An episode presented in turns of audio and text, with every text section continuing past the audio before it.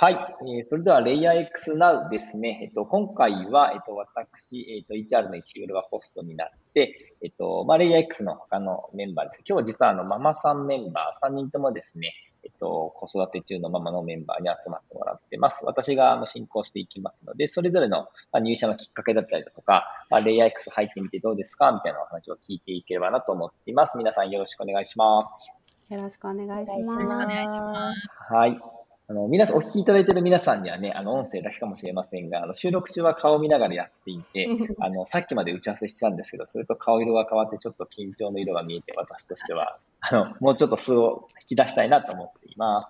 はい。それではですね、今日なんですけども、まあ、レイヤー X なおですね、もう始めて実は1年3ヶ月ぐらいこう続いていて、あの、50回を超えてきてですね、様々なあの方にいろいろ聞いていただいてます。で、まあ、開発チームの話がメインだったりするんですけども、まあ、最近だとどんなメンバーがいたりだとか、どんな働き方がある。それこそあと候補者の方ですね、レイアクスを考えていた方少しずつ増えてくる中で、例えば、あの、ご家族とか子育てだったり、リモートだったりとか、いろんな働き方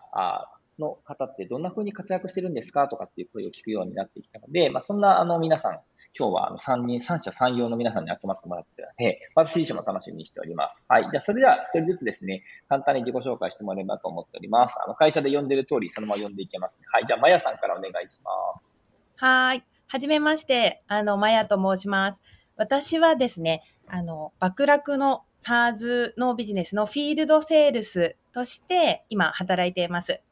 えっ、と、ママというふうにご紹介いただいたんですけれども、えー、今6歳で、えー、年長さんですかね。年長さんになる女の子を育てていて、ちょっとあの家庭で言うと今、あの、一人親として、はい、あの、子供を育てながら仕事もしているという状況です。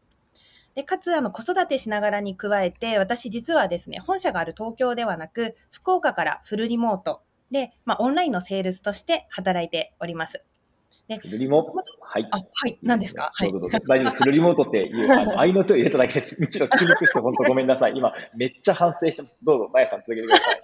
はい。で、あの、入社のきっかけなんですけれども、数年前からですね、レイヤー X という会社は知っていたんですが、正直あの、ブロックチェーンの印象がすごく強かったので、自分にはあまりこう縁がない会社かなと思っていたんですけれども、はい、あの、SARS のビジネスを始めたということを知って、私が結構これまでですね、営業といっても受注後のオンボーディングのところまで寄り添うような SaaS のビジネスが好きだったので、もしかしたら、あの、自分もチャレンジできるかなと思って、はい、あの、入社のエントリーですかね。そこがきっかけとなっております。ちょっと今日緊張しておりますが、よろしくお願いします。はい、まやさんよろしくお願いします。ワイワイ。じゃあ次はトミーですかね。トミーさんお願いします。はいはい。改めまして、トミーと申します。えっと、今の役割としては、バクラク事業部の Sales Ops チームでオペレーション業務を担当しています。まあ、主な業務としては、ご契約周りの対応だったり、契約管理、請求書発行などを対応しています。えっ、ー、と、プライベートでは、えー、2児の母、男の子2人なんですけれども、ちょっと体力がギリギリ追いつくか 追いつかないかというところで、あの、仕事もプライベートも、あの、充実させるように毎日取り組んでいます。はい。で、入所、入社のきっかけなんですけれども、えっと、私、前職が割と長くて、8年、9年くらい勤めてたんですけれども、うん、広告業界にずっとおりまして、まあ、そこからちょっとこう、読んだ本がきっかけで、まあ、新たなちょっと業種、業界チャレンジしてみようかなというのがきっかけになります。で、いろいろこう、あの、いろんな企業さんにお話聞く中で、えっと、レイヤー X とご縁があって入社しております。はい、本日はよろしくお願いいたします。はい、よろしくお願いします。二児の母。はい。じゃあ次、最後、タロスさんですね。あの、スラックアカウントはタロスさんなので、タロスさんとよろしくもらってます。じゃあ、タロスさんお願いします。はい、タロスと申します。よろしくお願いします。えっと、レイヤー X や2月1日から入社しておりますと。で、えっと、今の役割的なところでいくと、あの、HR オプスとして、えっと、動いております。今、HR オプスってなんやねんって思われる方も多いと思うので、まあ、補足すると、まあ、候補者体験だとか、まあ、内定承諾から入社後の体験向上とか、っていうとったところを、まあ、私の役割としては何でもこうボール拾って拾って拾いまくるみたいな感じで動いておりますと。で、最近はなんかそれ以外にもこう制度構築みたいなところにもちょっと手を出しているような状況でございます。はい。えっと、子育て、プライベートの方で行くと、まあ、2歳の息子がおりまして、で、大阪からフルリモートで、はい、動いておりますといったところですね。えっと、入社のきっかけですが、まあ、まずさ最初どんな形でレイヤー X との初回設定持ったのかみたいなところでいくと、まあ、あの、オプスの求人とともにこうツイッターに流れてきたイスさんのツイートを見て、あの、DM でとつりましたっていうのが始まりですね。で、意思決定のところでいくと、まあ、前職、もう SARS のスタートアップ、同じぐらいの規模感のところで働いていて、で、一人人事みたいな形でやってきてたんですけど、あの、そこからこう、やっぱりこう、自分がこれからあの、学んでいきたいと思える。で、かつその領域を牽引してきた尊敬できるかつ、尊敬できる方と一緒にこう働く機会が欲しいなって、そう、まあ、それが一茶なんですけど、はい。と、まあ、あとはこう、一人でやってきたって言ったところもあったので、こう、背中を預け合える、こう、チームで働いていきたいなっていう思いもありましたと。ただ、まあ、あの、スタートアップみたいな、こう、変化の激しい、あの、環境で働くって言ったところを、こう、諦めたくないなっていう思いもあって、もうそういったところに、あの、マッチしたのが、レイヤー X だったって言ったところで、はい、入社しております。はい、本日はよろしくお願いします。はい、よろしくお願いします。太郎さん、ありがとうございます。そうですね、まやさんが、えっと、福岡からで、えっと、6歳の娘さん。いや6歳、かわいいでしたね。はい。で、トミーさんは、トミーはそうでね、あの、関東というかね、普通に、あの、東京オフィスの近くに多分住んでいると思うんですけども、お二人ですね、男の子二人、はい、あの、まあ、そう、大変ですね。もう大変としか言いようがない。体力勝負。はい。はいタロスは2歳の息子さんでしたそうですよね。あの、タロスさんの息子は、私も one-on-one で、私は同じチームなんで HR なので、あの、お会いしたりするんですけども、あの、慣らし保育の時とかね、よく息子さんがいらっしゃる状況で one-on-one をして、私の小さな工夫ですけども、ズームの背景をアンパンマンにしたりしたりして、和、和むかななんて思ったりやっておりました。はい。興奮してましたね。はい。あでもそうですね、そっか。なんかね、子育て中のママさんに3人と思ったんだけど、福岡と東京と大阪とね、日頃なかなか会わないメンバーが集まった感じなんですね。はい。あの、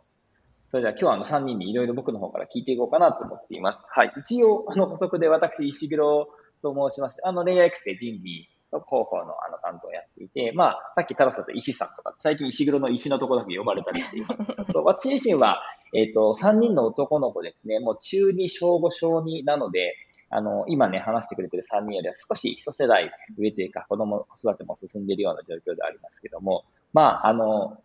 覚えてないですね。僕もう本当子育てしてた頃、子育てても今してますけども、特にまあ、0歳からあの6歳ぐらいまで本当に記憶がないなと思いますし、あの、仕事をやっぱバリバリやりたいよなこれ多分男性女性関係なくなんですよね。こう一番成長して吸収して何でもやりたいなとか、もっと私に、俺に仕事をくれよっていう時に、俺にミルクくれよって言われるんで、お、どっちだっけみたいな状況になるわけなんですよね。そういうところの葛藤とか、じゃあなんでレイヤー X って会社で働いてんの？って話を今日は聞いていければなと思ってます。なのでなんか、まあ、会社の話もそうなんですけど、その前に僕が聞いてみたいなと思ったんですけど、やっぱそれぞれ親になって、こうか、働くことに対する考え方とか変化したのかなと思っていて、あの、まあ、これは一般論ですけども、多分制限されちゃうことっていうのは当然あると思うんですよね。あの、当然働く時間もそうだし、脳内の優先順位とかですよね。あの、保護者参観とかですね。なぜ平日なんだみたいなやつが結構あったりとかするわけで、あの、あとはすごい大事なお客様の商談の日こそ、37度6分踏む、右手、よし、左手測ってみようみたいな。37.4、よし、小池に名付けられるみたいな。多分、ね、こういう経験って絶対あるんじゃないかなと思うんですけども、なんかそれぞれまた、まやさんから聞いてみようかなとて、はい、まあ、親になって変化した働くことへの考え方みたいなやつ、なんか周りのそんなご両親だったりとか、お子さんの向き合い方とか、一番何が変わったりしました？そうですね。一つはやっぱり悔しさを覚えたっていうのがあって、私は、うん、あの、営業やっぱりずっとやってきたんですね。なので、うん、あの、同じように成果を出したいと思っても、どうしてもお迎えがあったり、子供がいたりして、時間に制限がある。これがやっぱり同じように三千とは働けない中、自分自身への悔しさと、あとは周りの人はこう、まあ、ロスタイムがあるというか、お迎えがないので、やろうと思うところまでできるけど、それができない悔しさっていうのを感じたっていうのが強くあります。で、一方で変化しなかったこともあって、私、あの、子供を産んだ時にですね、すごくこう、ベンチャーだけど、パパもママもたくさんいて、子育てに理解がある会社で、その当時働いていたので、うん復職後は営業じゃない部署にあの配慮されて、もう産後復帰したらもう1年間は結果出そうって思わなくていいから、まずは慣れてねって言われたんですけれども、私、3ヶ月で耐えれなくなって、私が一番パフォーマンス出せるのってやっぱ営業だと思って、うん自分から希望して営業に戻って、当時まだコロナもなかったんで、出張をガンガンやっていて、その間3へー。年間は一度も熱出さなかったっていう、はい、うんうんうん。あります。はい。なんでまあ悔しさを覚えつつも自分の中ではやっぱり営業したいみたいな気持ちが変わらなかったっていうのもありますね。ありがとうございます。なるほど、なるほど。そのちょうどお子さん生まれになった前後ぐらいで、特にあれでは育休からの復職の時に、はい。最初1年間は大変だから、おそらく会社さ、会社の方もね、配慮してっていう、その、まあバリバリ出張なんかがないような部門に、まやさんをアサインしたら、はい。ちょっと3ヶ月で耐えられなくなって、せろと。そうです。あの、うん、自分にでにしかできないことってなんだろうって思って、うんうん。はい。営業の部署戻りたいですっていうふうに言って、新規事業の営業立ち上げの部署に行き実ました。際戻ってみてどうだったんですか？やっぱり、ああ、とはいえ大変だなと思ったのか、うん。やっぱこの方が私らしく生きてるな、みたいな、どんな感じだったんですか？そうですね。あの、大変さで言うと、私は比較的子供が3歳ぐらいまではイヤイヤ期もなく、そんなに大変じゃなかったんですね。自分が時間の使い方とかコントロールできればよかったので、その当時は、はなんかこう、なんでしょう、じ自分の工夫で解決できたので、あまりなかったですね。逆に4歳以降になると、もう女の子ってすごい口も達者になって喋り始めて、こう、いろいろこう、人と人、子供と呼ばれで、はいなんかそちらの方が大変だったので、逆に当時の方が、はい、自分の気合と調整でどうにかなったので、そんなに大変じゃなかった。うんうんうん。もしくはなるほ大変だったどね。かもしれないですね。はい。1、2、3歳ぐらいで確かにその行動範囲もそんなに広がらないしあの、はい。他のお子様と何かぶつかったりだとかっていうことも少ないから、実は復職後はぐっといけたんだけども、そのお子様のどんどん成長に合わせて、特に、まあ女の子は早いとか言いますからね、その中でちょっと大変なシーンが増えてきてるって、そんな感じなんですかね。なるほど。あありがとうございます。ちょっとね、おお聞きしようとした上長との会社のね、その配慮っていうのが自分にはちょっと違ったみたいなやつっていうのは結構一つ面白いキーワードっていう話なのかなと思って聞かせてもらってました。ありがとうございます。じゃあはい。次、トミーに聞こうかな。トミーはどうでした？親になって変化したまあ、トミーの場合は多分3人の中で唯一2人、あの、お子さんがいらっしゃるのかなと思うんですけど。うんはい。えっ、と、変わったことで言うと、やっぱり大きく2つかなって今考えてたんですけど、やっぱり時間に限りが出てくるっていうのが圧倒的な多分変化かなって思っていて、なので、こうん。う、限られた時間の中で、こう、生産性をこう高めていくっていうところについては、より多分強く意識するようになったかなと思っています。で、あとは、なんか多分これは誰しも経験すると思うんですけど、なんかこう、うん。仕事と家庭のバランス、両立に悩む部分ってあると思っていて、で、うん。その時にこう優先順位をこう明確に決めるようになりました。うん。だって今までは多分こう子供が生まれる前はやっぱり仕事が第一にあってその中にこうどう埋め込んでいくかみたいなこう時間の使い方だったんですけど、うんどうしてもやっぱりコントロールできないこう子供の体調不良だったりとか、あのこう学校行事だったりっていうところも出てくるので、なんかそこはこう家庭をまず基盤にある中で、まあ、いかにしてこう長期的に働けるようにしたらいいのかなっていう考え方に変わったなっていうのはうんちょっと振り返って思いました。はい。いやー、なるほど。いや、いい話だなと思って、もう一歩深掘っていくと、なんか、こう、トミーさんは、えっと、加藤さんかな？加藤さんの家で、トミー、トミーの哲学とか、そのご家族で決めてることってあったりするんですか？なんかその、ね、こはい。仕事第一から家庭がとかってこう思いつつも、でも何かこう、ここだけは譲らない、譲れないとかうん、こういう時は大事にしてるとか、なんか、風呂だけは私が洗うみたいな、まあそういう、急に小さくなっちゃったけど、なんかそういう決まり事みたいなやつあったりするんですか？なんか飲み会は先に言った方が行くとか、絶対重なっちゃうじゃないですか。そうですね。例えば、月末はどっちの会社も多分送別会あるしとか、はいそういうの、なんかルールとか決まり事あったりするんですか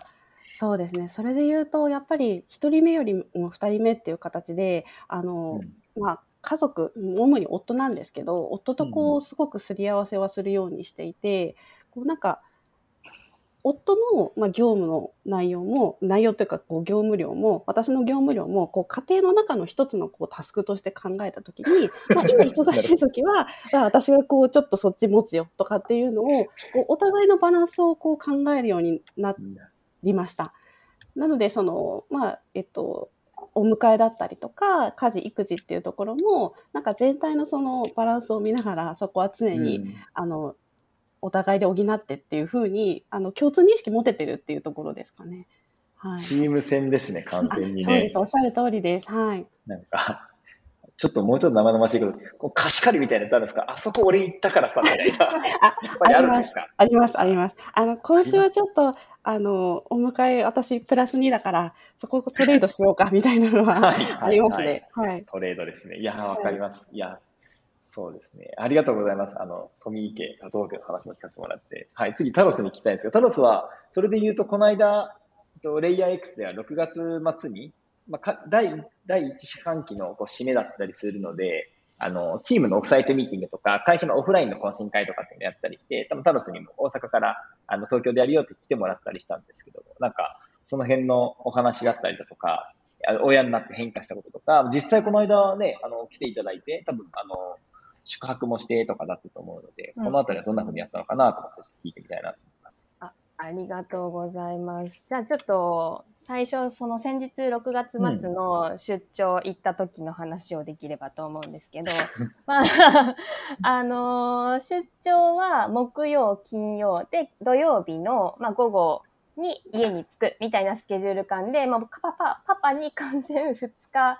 半、まあ、3日弱をもう任せてるみたいな 状況でしたと。いったとこですね。で、まあ、実際家帰ってみると、パパどうだった？って聞くと、余裕だったみたいに帰ってきてて、で、なんかこれ何が、なんでそういう状況にちゃんとこう作れたのかな？みたいなところでいくと、私その産後6ヶ月以降は、あの自分一人の時間とか、こう、自由な時間とかを作るようにしていて、で、それを、あの、まあ、パパにちょっとお願いする、月に1回はお願いするみたいな、ちょっと訓練的なところを していたって言ったところが、あの、まあ、今の私がその出張行けるとか、その行動の制約っていうのを徐々にこう解除できているのにつながるのかなって思ってますと。で、まあ、ここからちょっと話をつなげて、あの、まあ、働くことへの考え方みたいなところとかでうん。変化したことってなんだっけ？みたいなところにつなげていくと、うん。まあ、あの、3つあるんですけど、まあ、先ほど伝えたように、まあ、行動の制約をやっぱり感じましたって言ったところ、あと、まあ、時間的制約も感じましたって言ったところはありますね。まあ、あの、お二人、まやさんとトミーさんがしっかりそこら辺はお話ししてくださったので、細かいところはちょっと割愛させてもらおうかなって思うんですけど、うんまあ、2点目はこう、優先順位って言ったのがものすごく変わったなって個人的には思っていて、うん。えっ、と、育休、産産休育休取る前はもうとにかく仕事、仕事、仕事も仕事をしたいみたいな感じだったんですね。だいぶ仕事好きですね。まあなんか旦那もスタートアップで働いてるって言ったところもあって、で、まあお互いその仕事に結構時間を費やしてても、それで会話できたりするし、で、まあそこからこう、えなかなかこう得られない経験とかをどんどんできていくって言ったところにすごくこう面白みと。で、会社も同じぐらいのこう、爆速でこう変化していくみたいなところがものすごく面白いなって思っていて、なんかそこにこう自分の、なんですかね、キャリアというか時間を投資できることにものすごく私は、あの、まあ、刺激を受けながら、あの、経験値を積ませてもらってみたいなところでものすごく楽しんでたんですけど、まあ、それがこう、子供を産んで復帰することによって、復帰して、まあその最初の時間的行動制約のところと相まってなんですけど、まあ難しいって言ったところですね。まあ結構体に鞭を打ってやってて、でちょっと体調崩したりみたいなこととかもかなり増えたので、なんかそれで優先順位って本当にこれでいいんだっけみたいな風に考えるようになって、まああの、自分の体が資本であって、それがないと仕事楽しめないよねとか。うんうんうんうんでまあ実際こうレイヤー X に入って、あの体とかすごいこう長、長時間より長期間みたいなワードとかたくさんあると思うんですけど、まあそういったところからこう、心の余裕みたいなところも出て、頼っていいんだみたいな。うんあの、ずっと一人でこう、なんですかね、こう、責任を持ってやってくるみたいなところが多かったんですけど、なんか頼ることの大事さみたいなところをすごく感じていて、なんかそこのこう、考え方というか動き方みたいなのはものすごく変わったなって思いますね。はい。ありがとうございます。いや、そうね。考え方が変わるっていう話とか、まあ、レイヤー X でね、あの少しずつ、それまでには仕事がめちゃくちゃ好きでやっていたっていうところから、まあ、チームで働くとかっていうお話に移っているなと思って聞かせてもらってました。そうですよね。まあ、制約、まあ、あの、まあ、今、まやさんもトミーさんも、あの、タロスも聞いてて思うのが、まあ、制約がないことはなくて、またその制約っていう言い方も多分その本当正しいのかっていうのはあると思ってて、あの、変な話、ね、自分で好きで子供を育ててるわけで、あの、なんでそこ、まあ、わがままなんだよね、多分ね。子育てもしたいし、子供にも、あの、頑張ってる自分を見せたいし、子供の夢も叶えたいし、みたいなところを、まあ、なんとかやりくりするのが、こう、人生だなと思うし、それで生きてるな、みたいな人を実感してるのかなと思ったりしていますと。はい。ですね。はい。私自身でもすごい感じることはたくさんありますね。あの、あの、私の場合ね、こう、妻と一緒に、妻も当時は、妻今は辞めてるんですけど、3人産んで3回復職してるので、で3回も復職すると、さすがに会社から、あの、なんだろう、育休とかを考えようの会みたいな人が呼ばれたりするんですよね。3回復職する人ってあんまりいないので、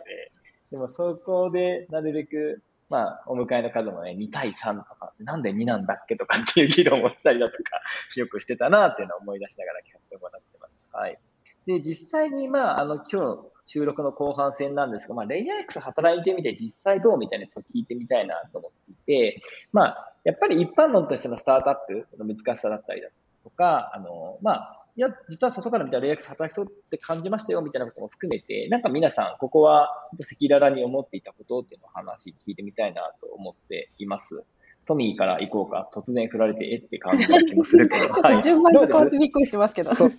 入社、入社順で行こうかなと。なるほどなるほど去年の秋から冬ぐらいに、あの、意思決定してくれてて、はい多分、その時にっていう話があるんで、ぜひ聞いてみたいなと思ってます。はい。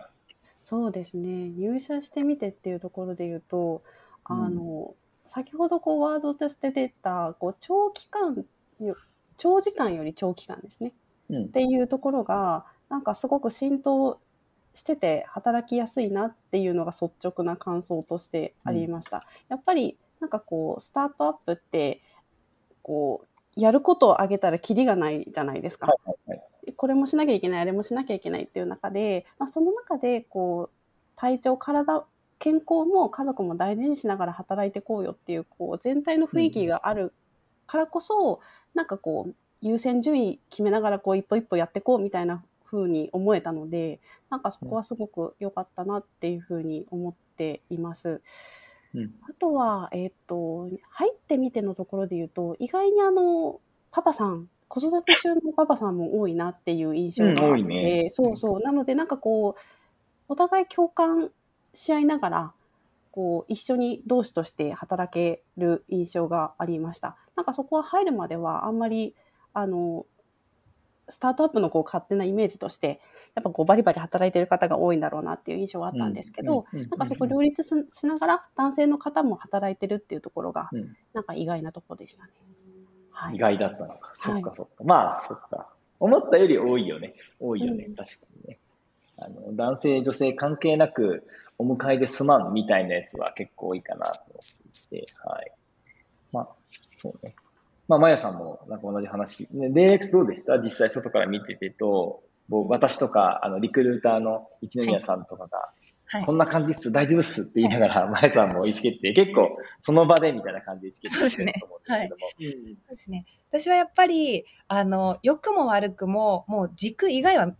あんまり先入観持ってなかったんですね。うんうんうん、なるほどね。なんか本当に、あの、なんて言うんでしょう。まあ、自分のこの営業経験、かつ直近で言うとオンラインの営業経験活かせるかですとか、あとはやっぱり子供いるので、まあ、時間や場所、こういった制約があっても働けそうかなっていうところを、まあ、重視して探していたので、なんか、それで言うと、あんまりそのギャップはなかったですね。で、中でも、あの、情報がですね、会社って大きくなるにつれて、やっぱり一部の人は知ってるけれども、その他の人は知らないとか、意思決定の背景を知らないみたいなことって結構多分にしてあると思うんですけれども、そこがなんかびっくりするぐらい、そんなことも 全社員に共有するんだっていうぐらい、あの、風通しよく情報共有がされているので、結構そこが私は今回の転職で重要視していたポイントではありました。で、一個ですね、あの、優秀な人多そうだな、 LayerX みたいなのは、正直ノートとかいろんな情報を見て、SNS とか思っていて、で、思っていた通り、やっぱりちょっとこう、なんていうんですか、ロジカルモンスターというか、なんかすごい、あの、何でもできる人がい ます？一瞬ちょっと落ち込んだんですけれども、ただ、なんかあの、マルチプレイヤーもいれば、スペシャリストもいて、で、私は、なんかあの、何でもできる人と自分を比べて、まあ、そんな落ち込む必要がなくって、自分がやってきた営業経験と、まあ、オンラインの営業やマネジメントや、まあ、それを型化していくっていう部分、優秀な人、人柄もいい人も確かに多いけれども、まだまだ発展途上なんで、なんかそこにこう自分がどういう改善できるかなっていうふうに、あの、思考を変えれるようになったので、はい、なんかいい、いい意味で、はい。ギャップはそんなになかったかなっていう感じですね。はい、でも、あ、いいですね。僕もいつもこのギャップっていう言い方、聞き方しちゃうんですけども、先入観持たない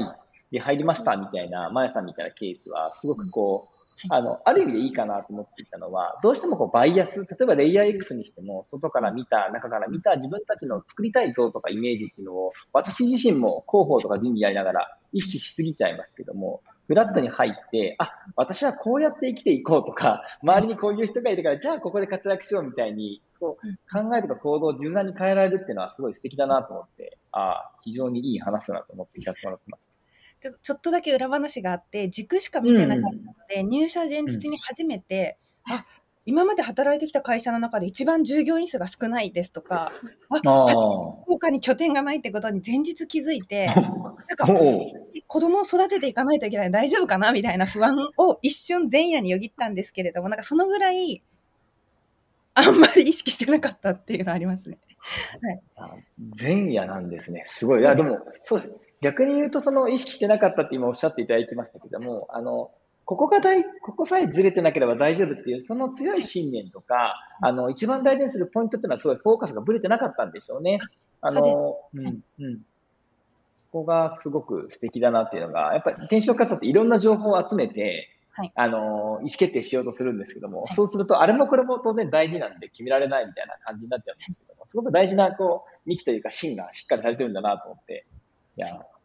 い意思決定だったなと思うし、いい意思決定にしなきゃなと、あの、逆に僕はね、あの、まやさんとはね、過去にもね、接点があったりしたんで、それはね、しっかりサポートしていきたいなっていうのを改めて思いを強くしました。はい。いや、いい話そうね。あの、まあ、働きやすいみたいなこともあると思う。改善点とか、なんかもっとこうなったらいいのにみたいなやつも、まあ、正直あると思うので、この辺もさっき少しタロスは LAX で働いてみてって話もしてもらったと思うんですけども、なんか、いいところもそうだし、なんかもっとこういうのを直したいなみたいな思ってることもどうぞどうぞ自由に、楽しさん好き放題言ってください。すべてブーメランなんで HR の俺たちは、とか言って。はい。どうですか？その辺は。そうですね。なんかこう、入社前感じてたところでいくと、やっぱり男子校的なイメージとか、天才集団みたいなイメージ、やっぱりものすごく強くて、で、そこからなんかこう、多様性とかダイバーシティみたいな発信を見て、私はそこがちょっと和らいだ、みたいなところがあったんですね。で、まあ実際に入社してみて、確かに男性比率は多いが、なんかそこまでこう、違和感というか、なんか男臭さとか、みたいなところを感じないのってなんでだろうみたいに思った時に、やっぱりこうなんですかね、こう、女性が働くこととか、そのいろんな方々、そのもう年齢関係なく、もうあの、皆さんに対して一人一人個々人をちゃんと尊重して、で、一緒にもう、何ですかね、ビジネスパーソンとして関わり合って働いていくみたいなスタンスが強いので、なんか、そこのところ、実際働いてみると、あんまりこう違和感を感じなかったなっていったところが、まあ一つありましたね。なので、なんかここもちょっと押し出してもいいのかなとか 思ってた部分ではありますね。あ、ありがとう、うん、ありがとう。そうですね。まあ、まあ、いろんな方が当然いるんですけども、その中でもその、まあ、例えば私自身を振り返ってもそうです。私だとやっぱ前職で比較的こう、あの、多様な方々と働かせていただく経験だったりですとか、まあ、少し、あの、まあ、多分 CF の渡さんなんかもそうですけど、子育ての世代としては少し一回経験してるっていう部分があるので、この大変さみたいなに対してのこう理解があったりっていうのはあるかもしれないし、まあ、あとはすごい綺麗な話だけどししても仕方ないので、もう少し生々しくいくと、やっぱりその、あの、受け入れる需要性みたいなやつ、様々な、あの、働くバックグラウンドがある方を受け入れる需要性みたいなやつは、やっぱ会社の採用競争力につながるので、まあ、そこに対して意識とか投資してるっていうのは会社の姿勢としてはありますよね。うんうんうんうんそこは戦略的に大事にしてるなと思います。うんうん。どうぞどうぞ。あとはやっぱりこう、まやさんの話にも出てきたように、その情報ものすごく透明性高いとか、たくさん公開されてるみたいな話あったと思うんですけど、公開されているが、やっぱりどんどんどんどん公開されてるものが増えてきていて、多分入社するタイミングが、あの、まあ、これから入ってこられる方からすると、まあ、それに伴ってどんどんどんどん量も増えていって、で、そこへのこうアクセス性みたいなところとか、は どんどん難易度は上がっていくだろうなって思うので、なんかそこはうん。整えていかないと、うん、今後これが負債になるんじゃないのかなとかって思う部分はありますね。うんうんうん。負債ね。いや、うんそれを改善していかねばっていうのがね、タロスとか、特にトミーとか、僕なのかなと思うから、あの、はいまあ、そうだよね。新しいメンバーがまた次のメンバーのための、あの、資産を作っていくっていうのは、資産っていうのは、その、情報の量だけじゃなくて、情報の質の資産っていうのを作っていくっていうのが、まあ、我々やっていくことですよね。なんかまあ、レイエックスの話は、まあ、お三方の話を聞くと、まあ、ギャップがあったというよりは、まあ、なんだろうな、まあ、それを望んで入っているというところなんで、まあ、3人とも意識として、なんだろうな、その環境をじゃあより楽しむにはどうしたらいいかみたいな意識を持っていただいてるから、まあ、すごいいいなと思ったし、まあ、そういう方の方が多分今みたいな変化の大きいレイヤー X みたいな組織は向いてるのかななんて思って聞かせてもらっていたので、なんかやっぱりね、いい環境だな、良さそうだなって入るっていうことよりも、もちろんそれもあの素敵なあの考え方の一つなんですけども、なんか面白そうとか、自分が変える余地がありそうだみたいな意識を持って、なんかスタートアップの転職活動とかしていただくといいのかななんてのを3人の話を聞きながら思っていました。そして時間も限られてくるので、最後、最後かな最後から2個目かななんかエピソードがあれば聞いてみたいなと思ったし、あの、まあ、転職してよかったなとか、なんかいい話だけしてほしいわけじゃないんですけども、もっと頑張ろうと思う瞬間とか、なんか、まあ、結局、一人だけで働いてるんじゃないから仲間が結構いると思っていて、仲間とかチームの話を僕からは聞いてみたいなと思うんですけども、なんかレイヤー X 転職してよかったなとか、あの、こういう人がいて結構面白いよみたいな話とか、なんか、これを聞いていただいてる方に、日頃のノートを読んだりだとか、福島さんとか松本さんの発信じゃちょっとわかんないし、この辺の話を私から伝えたいんだよねみたいなやつがあれば、ぜひお願いしたいんですが、最後に無茶ぶりが難しいかなと思っているんですが、大丈夫かな？マヤさんだったらうまいことやってくれるかな？あ？え？マヤさんからどうですか、はい。あありがとうございます。そうですね。はあの、私のように、まあ、子供がいるという時間の制約がある人もいれば、かつ私、あの、福岡なので、こう物理的な距離っていう制約があるんですね。で、今、レイヤー X では、この物理的な距離にも挑戦しようとしていて、うんまあ、各、いろんな、まあ、北は北海道から、南は今のところ福岡の私なんですけれども、あのフルリモートのメンバー増えてます。で、うんそれすごくいいことだなって思いつつも、これから私がチャレンジしていこうと思っているのは、なんかそのフルリモートの場合って、どうしても情報の透明性が、あの、どこまで、はい、あの、担保できるかですとか、後から入ってきたりとか、情報の波に埋もれないために、こう、優先順位ですね、情報を取得の。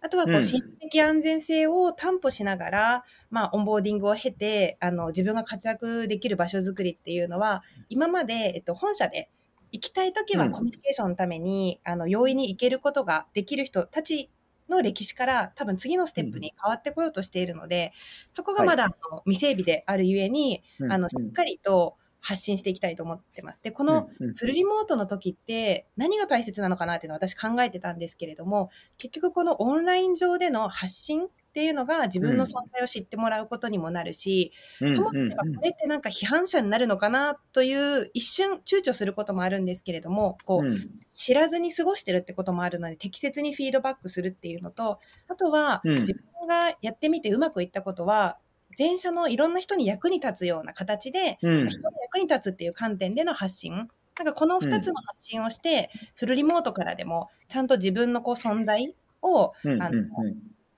知ってもらうことと、あとは仕組みですね。先ほど伝えた、あの、立ち上がりだったり、通常の業務だったり、で理的な安全性を担保するっていうところですね。はい。なんかここに向けては、なんか私は当事者だからこそ貢献したいって思ってるんで、まあ、こういった、あの、フルリモートの仲間が、あの、増えてくると いいかなと思ったので、東京以外の方も、はい、ぜひ、あの、一緒にチャレンジできればなと思ってます。はい。あ、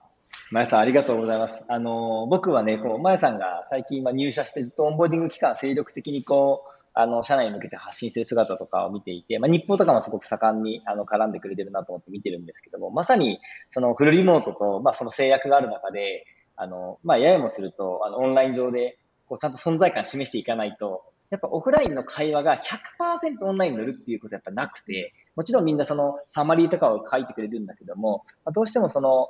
あの、わからないことがあったりするときに、これわかりませんって言うと、なんか批判してるんじゃないかみたいな勘違いが怖かったりみたいなのがあると思うんですけども、そこを、まあ、どうにか乗り越えていこうっていう、こう、アクションとか、あとまた、ちょうど今月入ったリモートになるメンバーのフォローアップをすごく、あの、精力的にやっていて、すごい頼りになるなと思うし、あの、そうそうそう、組織って、とか、その、例えばフルリモートに対する考え方って、じりじりじりじり変わっていくんですよね。なので、あの、毎日小さく変わっていくんですよ。なんで、0.99っていうのを掛け算したら多分何日かで0になっちゃうんだけども、よく有名な話だけど、1.01を365回掛け算すると38になるんですよね。すごいですよ。1.01ですよ。なんで、1だったら365回っても1にしかならないんで、そういう小さなところっていうのを最近は、まあ大きなこともそうですけど、まやさんが取り組んでくれてるのはすごい頼もしいなと思って見ておりました。ありがとうございます。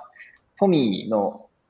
なんかみんなへのメッセージ、もしくはなんか今働いていて感じることとか、ぜひ聞かせてください。はい、ありがとうございます。そうですね。私はあの、セールスオプスとして、こう、営業の皆さんと一緒にこう、えっと、よりお客様に爆落を提供するためにどうしたらいいかっていう観点と、まあ、そこをこう、整える。人が増えて、お客様が増えた時に、こう、安全な